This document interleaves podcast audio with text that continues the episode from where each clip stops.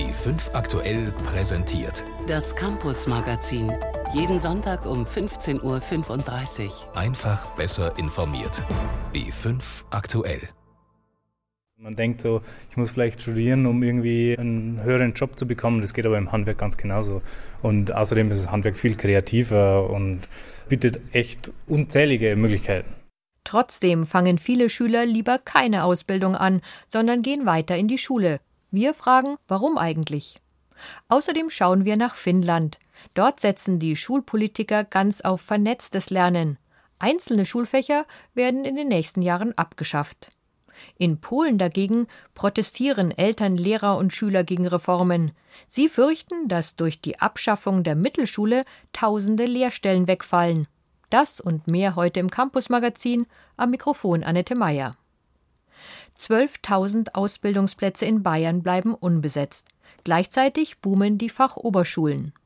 Offensichtlich gehen die meisten Schüler nach dem Quali und der mittleren Reife lieber weiter in die Schule, statt sich eine Lehrstelle zu suchen. Gerhard Brack hat nachgefragt, warum das so ist. Besuch im beruflichen Schulzentrum Neuses bei Augsburg. Vor dem eigentlichen Schulgebäude stehen seit Jahren Container, in denen Unterricht stattfindet. Die Voss platzt aus allen Nähten. Nächstes Jahr wird ein Neubau bezogen. Warum die Kinder lieber zur Schule gehen, als eine Lehre anzutreten?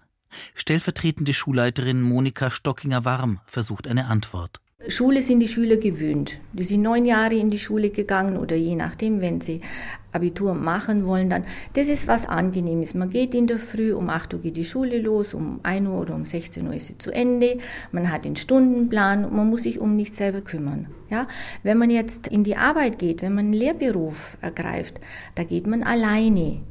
Man muss sich darum kümmern, dass man die Lehrstelle kriegt. Man muss aufstehen, ich muss immer da sein. Ich habe vielleicht keinen zweiten Auszubildenden in diesem Betrieb. Ja, ich bin auf mich alleine gestellt.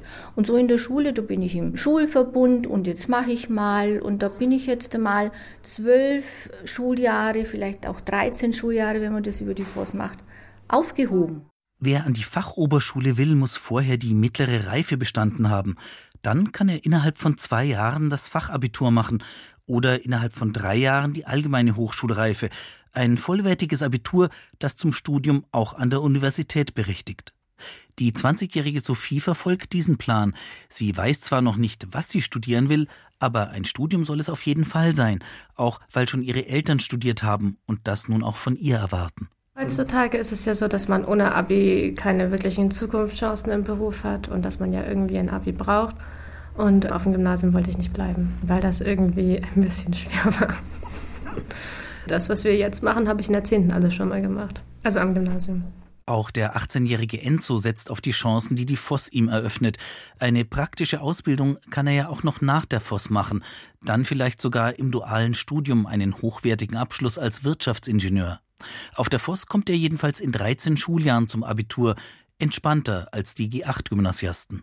Wenn man auf dem Gymnasium ist, hat man ja wirklich zwei Jahre komprimiert, bis man das Abitur hat. Und hier hat man das Ganze ein bisschen entzerrter. Also macht das Ganze in drei Jahren und lässt den Schülern dann auch ein bisschen mehr Entscheidungsfreiheit, um sich selbst zu finden, um selbst einen Eindruck zu bekommen, was möchte ich überhaupt machen. Dem dienen auch die Praktika, die die Fachoberschüler durchlaufen. Die 18-jährige Caroline hat als Voss-Praktikantin schulbegleitend ein halbes Jahr lang an einer Schule für körperlich und geistig Behinderte gearbeitet hat schwerstbehinderten Kindern beim Lernen, Laufen und Essen geholfen und beim aufs Klo gehen. Und es hat mir einfach so gut gefallen da, dass ich echt dankbar bin, dass ich die Erfahrung gemacht habe und dass ich mir das auch echt vorstellen kann, in Zukunft zu machen, wenn ich studiert habe. Ohne das Praktikum auf der Voss wäre ich da nie drauf gekommen.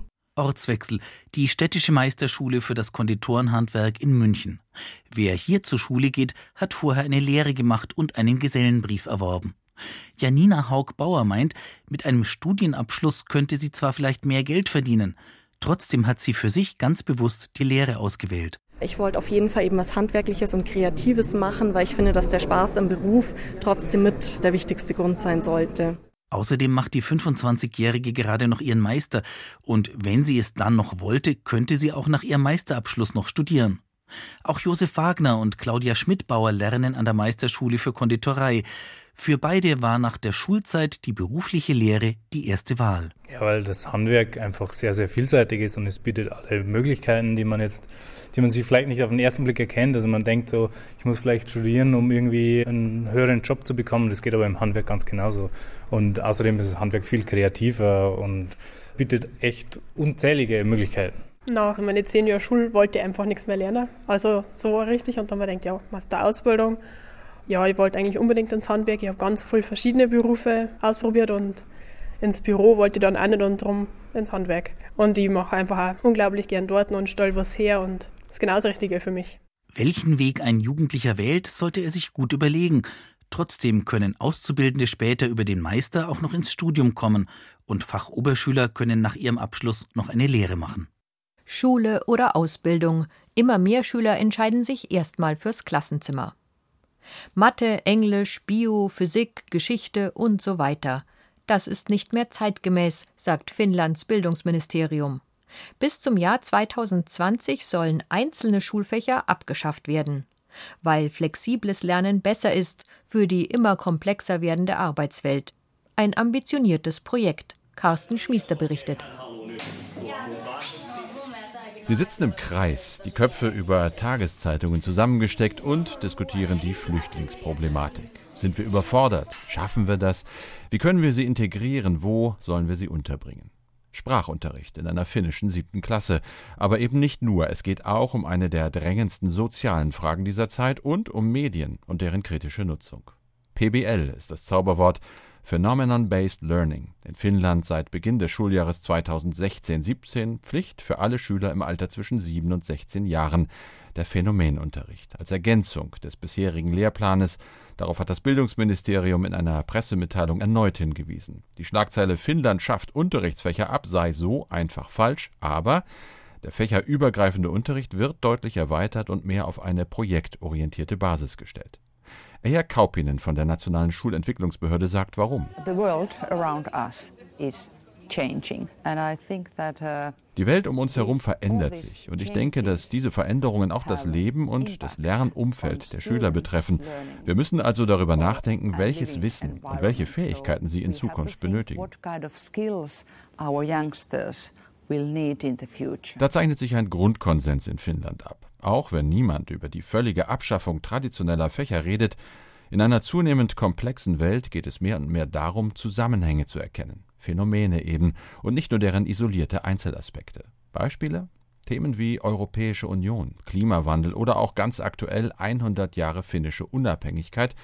Sie werden nach dem PBL-Modell künftig interdisziplinär unterrichtet oder besser in entsprechenden Projekten, die Fächer wie Geschichte, Kunst, Mathe, Chemie, Physik oder auch Wirtschaft zusammenführen. Lena Krockfoss ist Professorin für Lehrerausbildung.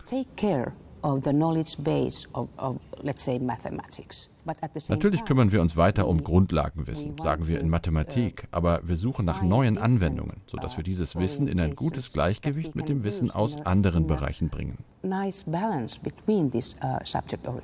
Klingt kompliziert, sagt im Grunde aber nur, dass man versucht, nötige Kenntnisse aus den einzelnen Fächern auch weiterhin zu vermitteln, dazu aber verstärkt deren Zusammenhänge und Wechselwirkungen. Der Phänomenunterricht soll nach dem Willen der Planer spätestens in vier Jahren an allen finnischen Schulen angeboten werden. Diese Schulen haben aber große Freiheit in der Gestaltung ihrer Lehrpläne und entscheiden selbst, in welchem Umfang sie künftig auf PBL setzen, während dieses Experiment weltweit aufmerksam beobachtet wird, aber nicht so ganz einfach auf andere Schulsysteme übertragbar ist, sagt Petteri Elo, Experte für Schulreformen. Eine der Kernfragen ist etwa, wie wird dieses neue, weichere, weil komplexere Wissen abgefragt und benotet? In Ländern mit sehr faktenorientierten Standardtests wird der Phänomenunterricht wohl eher nicht funktionieren. Finnland setzt für die Zukunft ganz auf vernetztes Lernen. Ein Beitrag von Carsten Schmiester. Und noch ein Blick ins Ausland, nach Polen. Kaum ein Land hat seine Ergebnisse seit der ersten PISA-Studie im Jahr 2000 so verbessert wie unsere Nachbarn. Die damalige Regierung hatte nach den schlechten PISA-Noten das autoritäre und verkrustete Schulsystem gründlich reformiert. Beim Lesen und in den Naturwissenschaften schaffte es Polen unter den EU-Ländern zuletzt auf Platz 3, in Mathe auf Platz 4, vor Deutschland. Doch jetzt plant die nationalkonservative Regierung eine Rolle rückwärts, ohne die Betroffenen zu fragen. Das hat in den letzten Wochen zu Massenprotesten von Lehrern, Schülern und Eltern geführt. Hendrik Jatschik berichtet. Mehr als 30.000 Menschen protestieren gegen die geplante Schulreform. Unsere Kinder sind keine Versuchskaninchen, ist auf ihren Transparenten zu lesen, und keine Zustimmung zum Chaos in den Köpfen. Der Protest richtet sich gegen die von der Regierung geplante Abschaffung der Mittelschulen. Ein Projekt, das seit Monaten von Lehrern und Eltern gleichermaßen kritisiert wird. Ihrer Ansicht nach ist die Bildungsreform weder zielführend noch gut durchdacht. Diese 0815-Reform wird voll zu Lasten mehrerer Generationen gehen. Besonders ärgerlich ist, dass alles ohne Konsultationen läuft. Hier zählt nur politischer Wille. Wir sind der Meinung, dass die Mittelschulen eine sehr gute Bildungseinrichtung sind. Klar sind hier und da Korrekturen und Verbesserungen wünschenswert, aber nicht so. Hier wird etwas Funktionierendes zerstört, ohne zu überlegen, was stattdessen kommen soll. Das zum Abitur führende polnische Schulsystem besteht derzeit aus drei Stufen. Der sechsjährigen Grundschule, der dreijährigen Mittelschule, die in Polen als Gymnasium bezeichnet wird, und anschließend aus der ebenfalls drei Jahre dauernden Oberschule, Lyzeum genannt. Dieses 1999 eingeführte Ausbildungssystem soll bereits ab kommenden Schuljahr rückgängig gemacht werden. Vorgesehen ist nun eine acht Jahre dauernde Grundschule und anschließend ein vierjähriges Lyzeum, das mit allgemeiner Hochschulreife endet. Eine Bildungsreform, die nach Auffassung vieler Lehrkräfte nicht etwa aus didaktischen, sondern vielmehr aus politischen Gründen durchgeführt werden soll, damit auch die Kultusministerin nach einem Jahr PIS-Regierung etwas vorzuweisen habe. Wir schämen uns für eine so schlechte Bildungspolitik. Diese Reform findet ohne wissenschaftliche Grundlagen statt, ganz nach Gutdünken der Ministerin. Ich bin für jede Änderung, solange sie gut vorbereitet ist und nicht wie die aktuelle, die holter die Polter durchgepeitscht werden soll. Die Kinder wissen nicht, was sie lernen werden, denn es gibt noch keine Lehrpläne. Vorwürfe, die Premierministerin Beata Szydło weit von ihrer Regierung weist. Stichhaltige Argumente, weshalb die Reform so dringend notwendig sei, hat sie indes nicht anzubieten, stattdessen nur allgemeingültige Parolen. Polen braucht diese Reform. Sie wird die Kinder auf den Start in das Erwachsenenleben gut vorbereiten. Ich appelliere an Politiker und Gewerkschaftsvertreter, macht den Lehrern, Schülern und den Eltern keine Angst.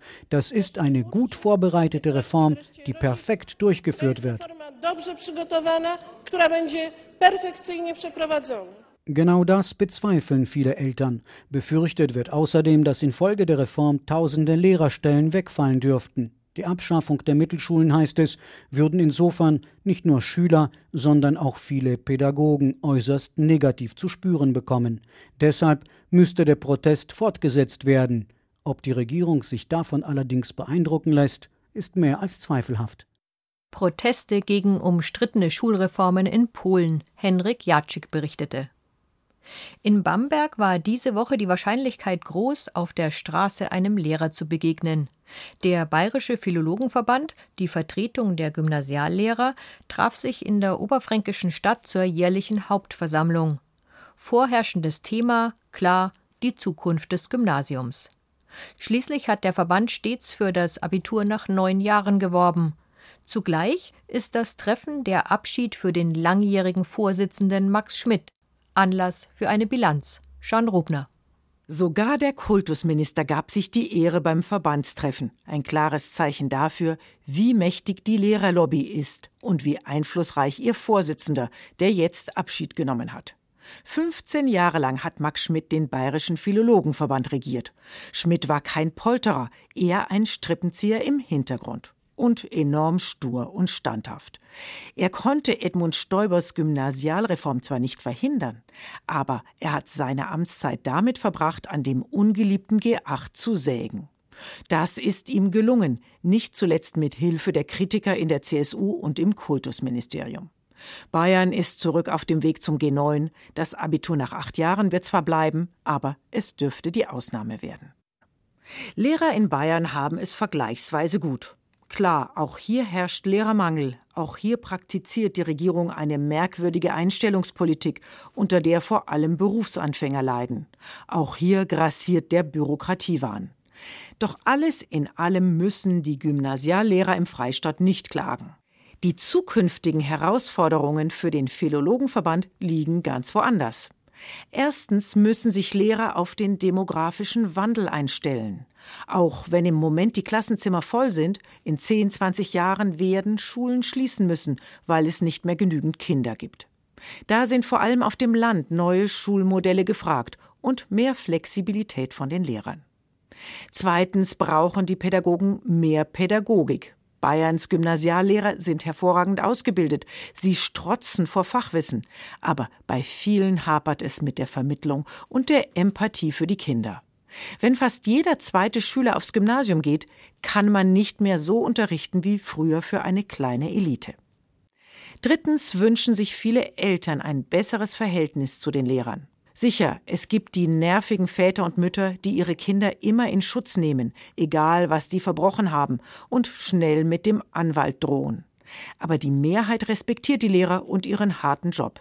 Vorausgesetzt, die reden mit ihnen, gewähren ihnen Einblick in den Schulalltag, informieren sie nicht nur, wenn es ein Problem gibt.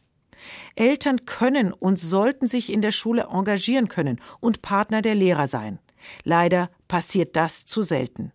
Wie eine gute Kommunikation in Zukunft funktionieren kann? Da kann der Philologenverband ja mal den Pensionär Max Schmidt fragen.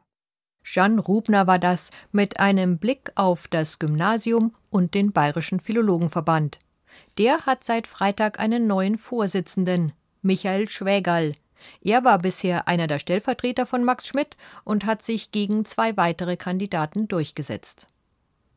Germanistik, Betriebswirtschaft, Informatik. Vor der Bologna-Reform konnte sich jeder zumindest ungefähr etwas vorstellen unter den Namen der Studienfächer. Inzwischen ist das schwieriger. Fast 19.000 Fächer gibt es in Deutschland. Sie sind immer genauer zugeschnitten auf die Bedürfnisse der Studenten und vor allem der Arbeitswelt. Ein neues Beispiel in Nördlingen und Memmingen können Studenten jetzt Systems Engineering studieren, in Teilzeit und einer Kombination aus regional verankertem Präsenzstudium und digitalem Studium. Judith Sacher stellt vor, wie das funktioniert. Am Anfang steht erst einmal Mathematik pur. Der Grenzwert ist unendlich, haben wir darauf geschrieben. Die Studenten grübeln über den Aufgaben, die der Lehrbeauftragte Rudolf Schneid ans Whiteboard, eine digitale Tafel, schreibt. Elf Studenten und eine Studentin sitzen hier im Lehrsaal am Technologiezentrum Nördlingen. Zuhörer und Zuschauer hat Rudolf Schneid aber noch einige mehr. Guten Morgen nach Memmingen. Guten Morgen, Herr Schneid. Die Veranstaltung wird nämlich übertragen nach Memmingen, dem zweiten Standort in Bayern, an dem man Systems Engineering studieren kann. Der Hintergrund? Die Studenten arbeiten bereits, teilweise schon seit Jahren in einem Betrieb in der Region und haben sich jetzt zusätzlich für das Studium entschieden. Zwei Tage pro Woche sind sie dann in den Unterrichtsräumen, in Nördlingen oder eben in Memmingen. Das heißt aber nicht, dass sie an den anderen Tagen und am Wochenende nichts zu tun hätten.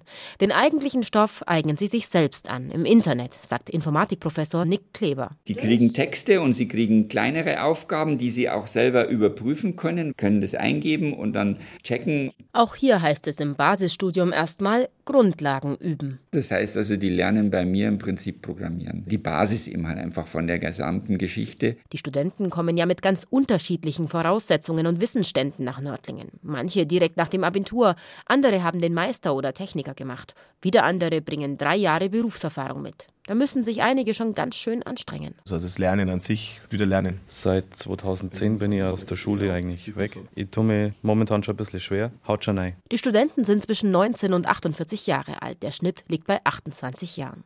Das merkt Professor Nick Klever, der es an der Hochschule in Augsburg bislang immer mit relativ jungen Schulabgängern zu tun hatte.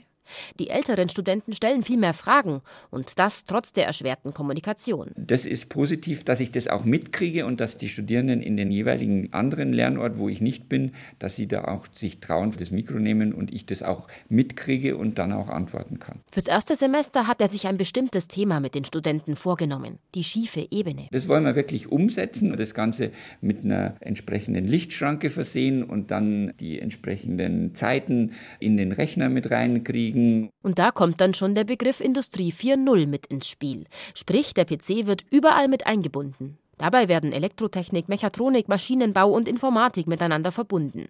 Also eigentlich klassische Studiengänge kombiniert. Sprich, aus dem Namen alleine geht nicht mehr hervor, was hier wirklich gelehrt wird.